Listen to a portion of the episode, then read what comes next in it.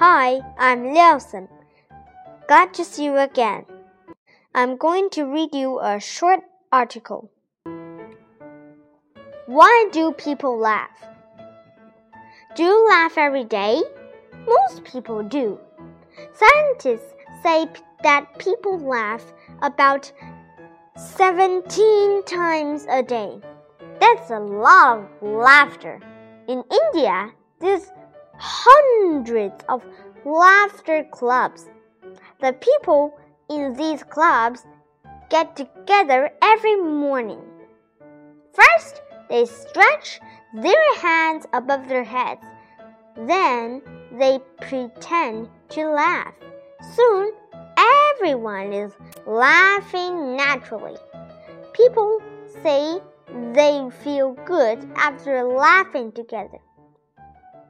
Scientists believe that laughter is good for you. Why? For one thing, laughter is good exercise.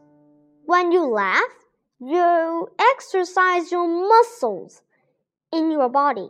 Scientists say that 100 laughs equals 10 minutes of running.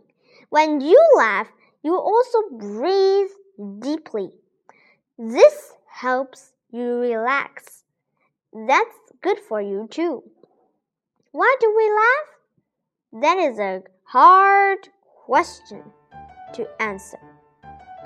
We know that people laugh more often in a group. They don't laugh very often when they are alone. Many scientists believe that we use laughter to connect to other people. Laughter helps us feel part of a group. In English, people say that laughter is the best medicine. Some think that laughter helps sick people get well. Do you think so too? and thank you. See you next time. Bye bye.